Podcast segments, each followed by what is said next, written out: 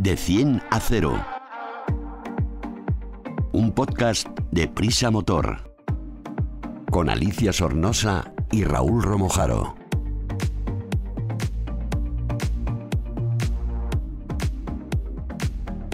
De 100 a 0 es el primer podcast de Prisa Motor, la plataforma transversal dedicada a la automoción del país, AS, 5 días, SER y Huffington Post. El podcast Cero Emisiones. Súbete con nosotros.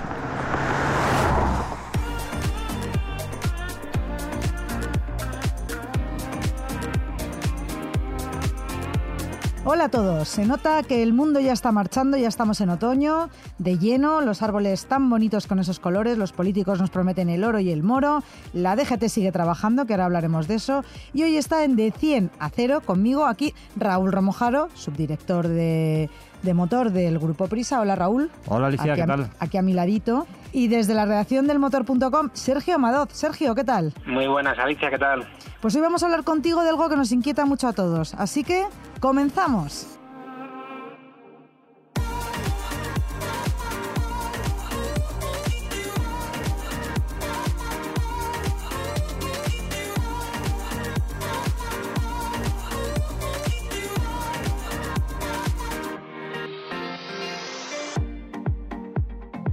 Sergio, como decía en la presentación, la DGT sigue trabajando para todos nosotros, qué suerte tenemos, ¿eh? Y ahora que hemos terminado los desplazamientos post-vacacionales y comenzamos con los puentes, me gustaría que nos explicases cómo saber si tenemos alguna multa pendiente, por ejemplo, de este verano. Porque con lo de las multas, lo de hacer el avestruz y que uno no las vea, no hace que desaparezcan, ¿verdad? No, no es la mejor opción, Alicia. Te preocupan mucho las multas, ¿no? Mira, cuando sospechas que puedes tener una multa porque Sí. has pasado por un radar a lo mejor más rápido de lo que debías o has pasado el semáforo entre ámbar y rojo y no estás seguro de, de si sí o si no, Hmm. lo último que se puede hacer es olvidarse. Hay que estar pendiente de lo que puede pasar, desde luego. Es que no me extraña, porque luego nos puede llegar un buen palo de, de mucho cuidado. Bueno, eso, Sí. eso de no saber, como se dicen con todas las leyes, no exime de su cumplimiento, ¿no? Para no, todo no, no. vida. Lo normal que ocurra es que si has cometido una infracción, la multa llegue a casa por correo certificado con acuse de recibo y ya no te puedes escapar. Pero, Pero- también es posible es posible que no llegue, que se traspapele. Eso es lo que yo te iba a preguntar. ¿Qué pasa si por lo que sea, porque nos hemos ido de vacaciones, porque no tenemos la llave del buzón, yo qué sé, se nos pasa el plazo y cuánto tiempo tenemos para reconocer esa multa a tiempo? Bueno, lo común, como te digo, es que la carta, que llegue a casa una carta certificada, que llegues a, a- o vayas a correos a, a recibirla y todo siga su curso normal. Eh, lo que pasa es que si- no te has enterado, los plazos no, no paran. Cuando la DGT intenta comunicarse contigo y no lo consigue, hay una segunda, un segundo camino que es publicar la multa oficialmente. Se publica en el BOE y a partir de ahí pasan 20 días y la DGT entiende que la multa está notificada. Y a lo mejor tú estás tan tranquila en tu casa sin enterarte de que existe esa sanción. Pero hay solución, no te preocupes. Pero es que además, ¿quién se lee el BOE? O sea, que el tablón de anuncios, el no sé qué, el no sé cuántos, la agencia tributaria, ¿quién se lee esas cosas? ¿Cómo me entero yo rapidito, sin tener que estar ahí metiéndome en el ordenador y buscando lo in- encontrable, eh, si tengo alguna multa pendiente de este verano? Que ya me estoy empezando a asustar un poco, ¿eh? Es muy fácil. Lo primero, si tienes la, la sospecha, hay, hay que intentar resolver la sospecha, porque por si acaso, porque después, si no haces nada y esperas que pase el tiempo, de repente llegará un aviso y te embargarán la cantidad con los con los eh, Recargos. no me con los recargos, gracias Raúl, con los recargos correspondientes y va a ser mucho peor que intentar eh, resolver el asunto antes. Y además es que es muy rápido. Basta entrar a un sitio que se llama tablón edictal eh, único. Suena un poco raro, pero se busca así, tablón edictal único, se puede entrar en el motor.com y se busca y se encuentra rápidamente, o buscando también el Testra, que es el tablón donde la DGT hace sus, sus comunicaciones. Y entonces ahí es tan rápido como entrar y poner tu nombre o tu DNI y aparece todo. Si hay algo pendiente, te sale una notificación y te dice qué es lo que hay que hacer. Oye, pero para esto hace falta tener un certificado digital o todas estas No. cosas raras. No, no, no. Si tú me dices tu DNI, puedo buscar por ti. Si me dices tu nombre, que ya lo sé, también puedo buscar ahí, teclear y ver si tienes una, una multa, porque es una información pública. Todo el mundo tiene acceso ahí. Y ahí se ven en multas de, la DGT, del Servicio Catalán de Tráfico, de, también del Servicio del Gobierno Vasco. Ahí se comunica todo. ¿Y también, ayuntamientos? También, eso es lo que iba a decirte. Si te ah. saltas un semáforo eh, en rojo en, un municipio, lo normal es que te llegue a casa, pero a lo mejor, por lo que decíamos antes, se pierde la multa por el camino y ahí lo puedes consultar. En este caso, con matices, porque eh, hay unos mil ayuntamientos que ponen su información ahí. Había un plazo que terminó creo que en 2016 y el que se del ayuntamiento que se dio de alta lo hace ahí y el que no lo hace en su tablón de anuncios municipal, en el corcho en la puerta del ayuntamiento o en internet en los ayuntamientos más grandes. Pero los, en las ciudades grandes, los ayuntamientos principales, eh, todo lo comunican por ahí. Vaya, entonces tenemos 20 días naturales para pagar la multa, ¿no? Con, con descuento. Sí, eh, cuando, cuando la multa se ha notificado, eh, bueno, eso pasa ya con eso pasa con todas las multas, cuando te llega a casa o cuando se publica en ese, en ese tablón, dentro de los primeros 20 días se puede uno aprovechar del, descuento, del 50%. Esto, eso sí, si se hace así, lo que impide es eh, después hacer cualquier posible alegación. si se paga con descuento, no hay posibilidad de alegación. Claro, porque ya lo has pagado y ya lo has admitido. Bueno, pues Sergio, muchísimas gracias. Voy a mirar ahora mismo si tengo algo pendiente. No vaya a ser que hay, hay una, fórmula también, Alicia, si lo quieres mirar y, tienes, no te resulta más cómodo hacerlo y tienes la aplicación de la DGT, que sabemos que no todo el mundo la ah, tiene. Más fácil. Eh, en la, es más fácil si tienes la aplicación, obviamente, si no, mm. pues es, más complicado. Hay un apartado que se llama Mis Multas, en el que te aparece eh, una información muy básica, yo creo que en el tablón te aparecen más, más datos de las multas que están pendientes de pagar y de las que las que ya has pagado. O sea, que, también, también puedes tenerlo ahí. Dos opciones. O me bajo la, aplicación de la DGT, que ahí lo puedo ver, o me meto con mi ordenador en el tablón edictal de, tráfico y ahí también lo puedo ver. Bueno, pues fenomenal, ya lo tengo claro. déjame un añadido más, Alicia, porque te dejo, te dejo. según estaba diciendo, una de las cosas que he dicho, eh, me he dado cuenta de que eso es un, peligro. Eh, yo he dicho, si tecleo ahí Alicia Sornosa, veo todas tus multas. es verdad. También, también tú puedes evitar que eso ocurra puedes entrar en la web de la DGT y pedir que te den de alta en la lista de excluidos. Y de esa manera la información deja de ser pública. Si tú solicitas que tu nombre no aparezca ahí, que, ni yo ni nadie pueda buscar por tu nombre y apellidos, si lo pides, desaparece. Entonces la, información es solo privada, te llega a ti y hasta ahí no se entera nadie más. Y también un tercer añadido, perdóname, existe la dirección electrónica vial, que, bueno, haciendo una búsqueda por internet o también en el motor.com, es una especie de, buzón personal a donde llegan las notificaciones. Ya no llegan en papel, puedes solicitar que no lleguen en papel y que solo lleguen ahí, te salta una alarma en el correo electrónico y en el SMS del teléfono que tú indiques y así en ningún caso te vas a mm, perder ninguna de las sanciones con las consecuencias negativas que se podría tener, lo que hemos hablado antes de los recargos, etcétera. escaparse, es, complicado, parece, ¿no? Eso de no me he enterado parece que va a ser va a ser poco probable que, que, lo argumentes, porque ahí ya se ya se buscan las formas no para que tengas derecho a estar informado, claro, lógicamente. Eso es, en ese caso casi es mejor, porque una sanción de 200 euros puede convertirse en 300 que te la quitan de la cuenta corriente el día que menos te lo esperas. Entonces, bueno, es mejor enterarse lo antes posible porque así además hay posibilidad de recurrir, etcétera. Bueno, pues está claro. Y los que no les haya quedado claro, que se metan en la página del motor.com, que ahí tenéis toda la información con todos los links y con todo lo que estamos hablando para que podáis mirar a ver si os han cascado alguna multa. Yo lo voy a hacer ahora mismo, según me despide de ti, Sergio. Hasta luego. Hasta luego. De 100 a 0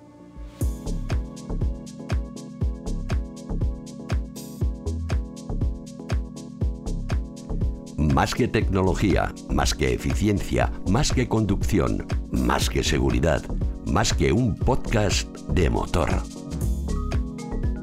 Bueno, Raúl, que te veo que se te va así la cabeza un poco, que estás como mirando el techo. No me digas que aún sigues soñando con esos viajes en la camper que te has hecho este verano. Sí, bueno, la verdad es que ahora ya estamos en otoño y hace un día así un poco nubladete y tenemos un poco como de añoranza de las vacaciones, que bueno, irán llegando y tendremos otros días. que ahora vienen muchos puentes. Ahora vienen puentes, efectivamente. Es que mira, tenía yo interés en preguntarte cómo tienes tu furgo por dentro, porque ahora que están de moda, mm, debe ser difícil encontrar muebles, que no sé si se llaman así, eh, para camperizar, ¿no? Sí, ¿Qué, es camperizar? Bueno, pues, pues camperizar se entiende en términos generales como preparar en, en mayor o menor medida un vehículo que puede ser de muchos tipos o, de bastantes tipos para que pueda ofrecer determinados servicios como, como vivienda. Como digo, se puede hacer desde hay gente que camperiza un, utilitario, eh, un, coche pues compacto, hombre, un, cochecito muy muy pequeño también se puede, pero va a ser incómodo, ¿no?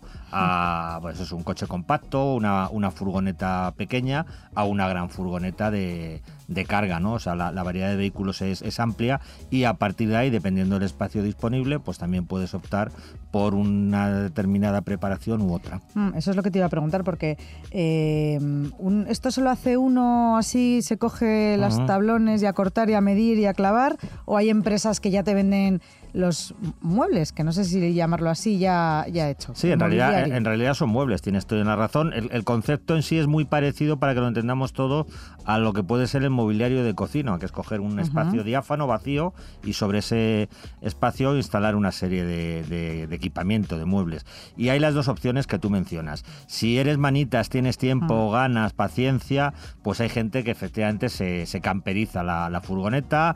Eh, en el mundo digital hay en vídeos en YouTube, eh, eh, información en webs, hay muchísima información eh, para cómo hacerlo, pero yo eso sí, aunque hay gente que dice que lo hace de, sin tener ningún conocimiento, yo se lo recomendaría a alguien que tenga un mínimo de experiencia en el manejo de, estos materiales, de estas herramientas, que sea un poquito manita, ¿no? Porque si es un torpe como yo, primero lo más seguro es que le quede mal no debemos olvidar que además es un vehículo, no es una cocina, como decía antes, es algo que está en movimiento, con lo cual conviene que esté bien anclado, que esté bien, hecho, claro, por seguridad, por sonoridad, eh, por confort, con lo cual si no eres mm, suficientemente capaz de manejarte con todo esto que decimos, la siguiente opción eh, es recurrir a una empresa de camperización. Hay muchas empresas en España especializadas que tú les dices lo que quieren o ellos te orientan, te asesoran y te, te dicen cómo más o menos pueden organizar tu furgoneta. ¿Y a partir de cuánto dinero te puede costar camperizar una furgo? Porque me imagino que muy, muy, muy barato no debe ser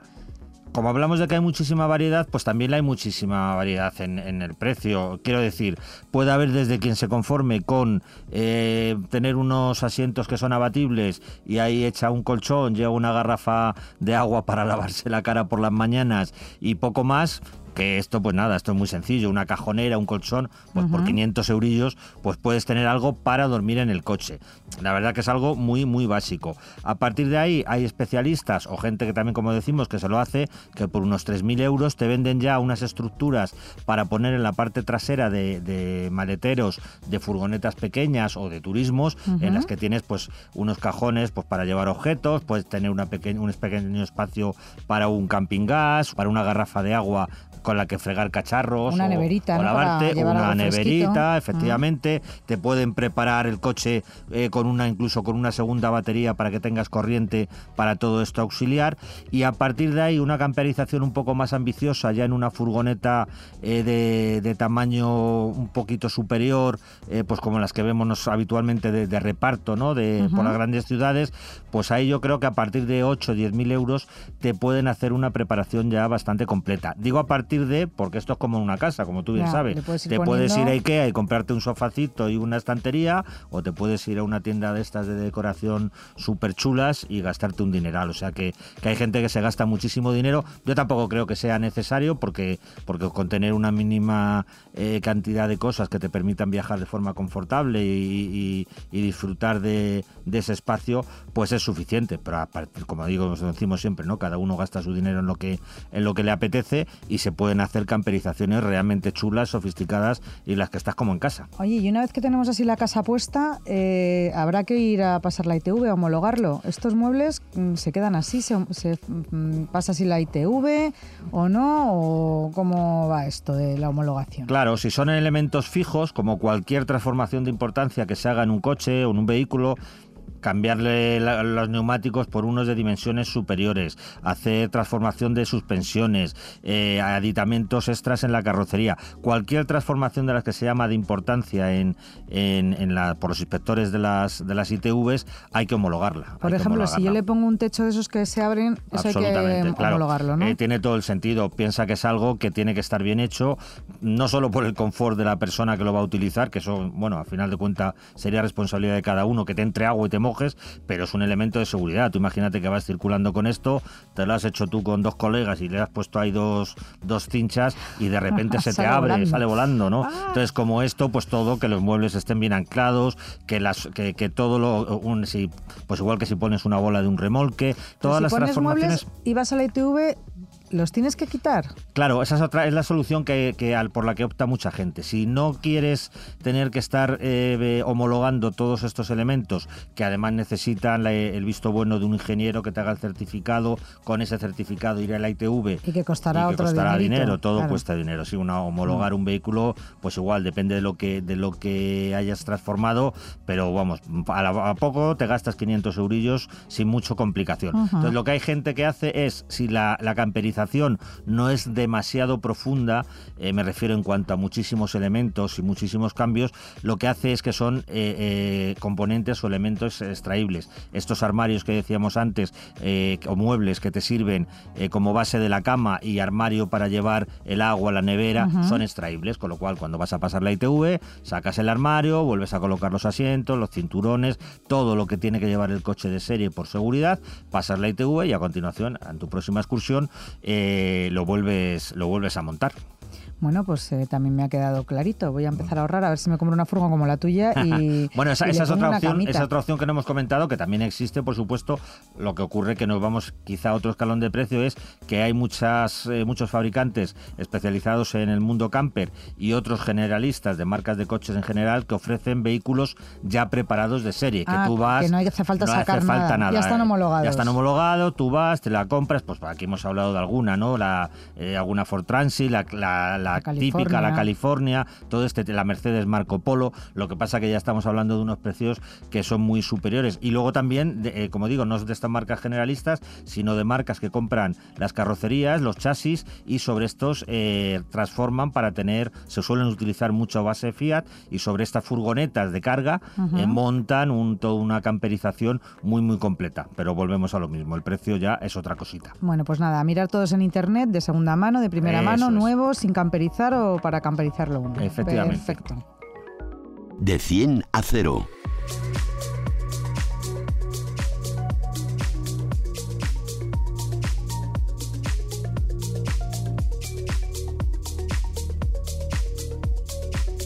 Te analizamos un vehículo en de 10 a 0.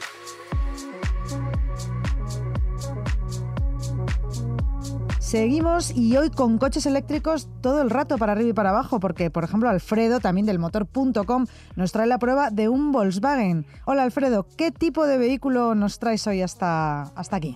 Hola Alicia, pues mira, hoy os traigo un coche 100% eléctrico del grupo Volkswagen, en concreto el ID5. Mm, ¿Qué tipo de vehículo es?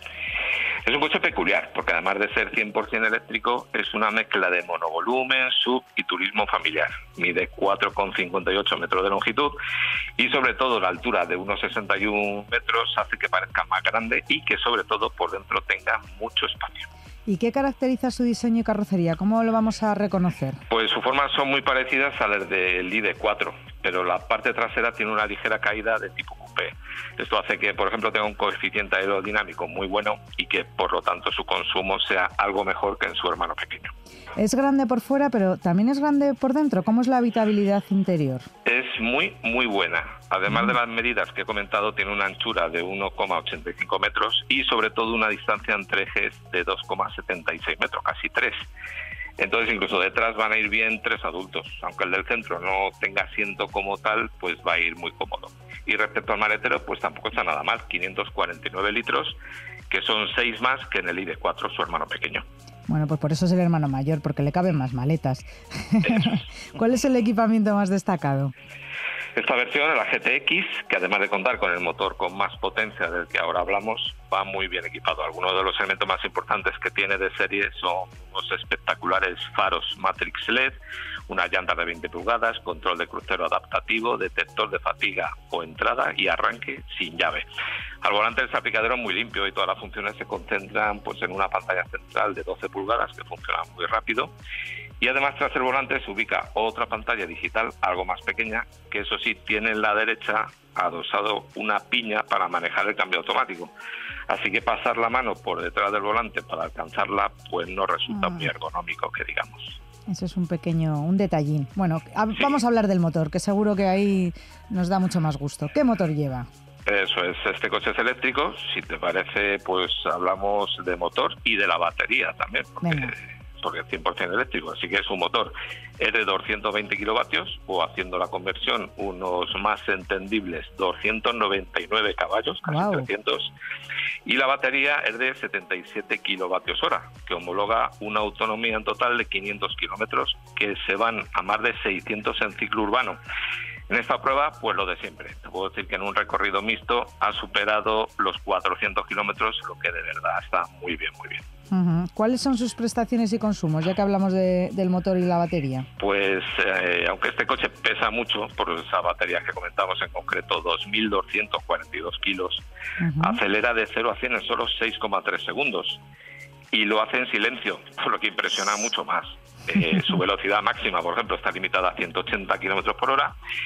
Y su consumo, ya sabes que en un eléctrico se mide en kilovatios hora cada 100 kilómetros. El homologado lo tiene en 17,1, que en esta prueba ha subido un poquito hasta casi los 20 kilovatios hora, que tampoco está nada mal y que nos dan esos casi 400 kilómetros reales de autonomía que te comentaba. Sí, Alfredo, si tradujéramos esto a, a- a euros, eh, al precio medio eh, en el que estos últimos días ha estado el, el precio del, del kilovatio, eh, estos 100 kilómetros con los 20 kilovatios hora por 100 kilómetros serían únicamente 6 euros.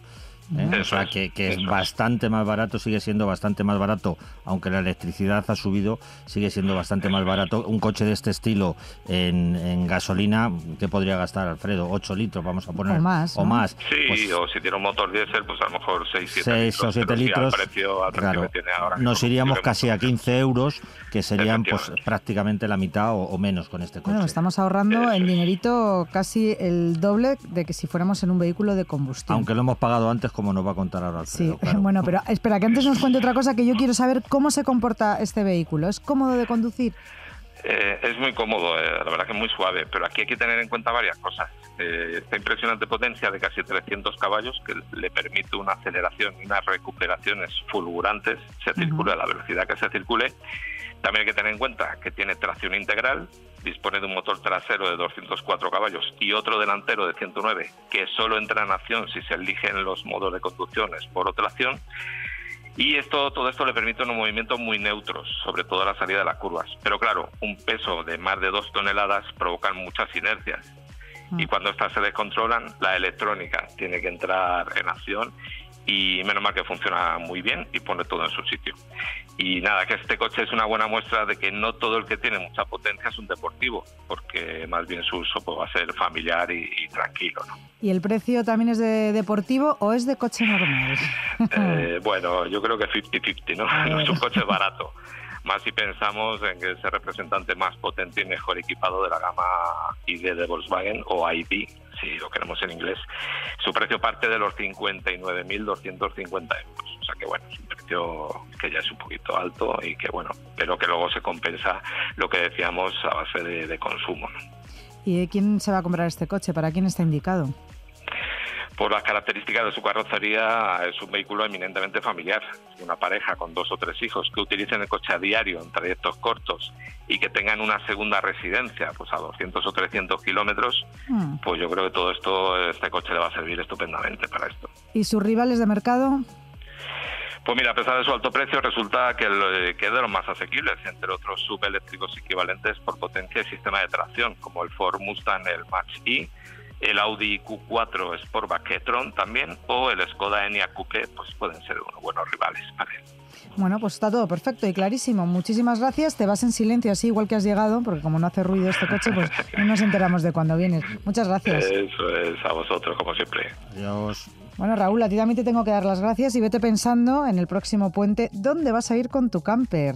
Que yo te acompaño, ¿eh? si me invitas a Sí, vivir esa experiencia camperizada. Claro que sí. Tenemos Y- ahí dos camas ¿eh? independientes que vamos a dormir como señores, como en un- si estuviéramos en un hotel, En y, ya, hotel. y ya verás cómo te gusta la experiencia. Bueno, más bonito, porque además vamos, seguramente podrás parar donde más o menos quieras y abrir las ventanas y ver esos paisajes Ah, impresionantes. Esta vez paramos donde quieras tú. Muy bien, pues ala, dicho queda. Recordar que podéis ampliar todos estos temas o enterar enteraros de muchas más cosas del mundo del motor a través de la web del motor.com. Y no olvidéis suscribiros, por favor, que así recibiréis vuestro de 100 a 0 sin preocupación.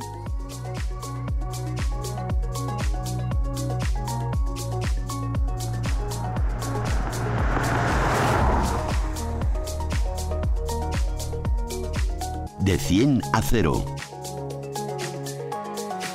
Un podcast de Prisa Motor. Con Alicia Sornosa y Raúl Romojaro.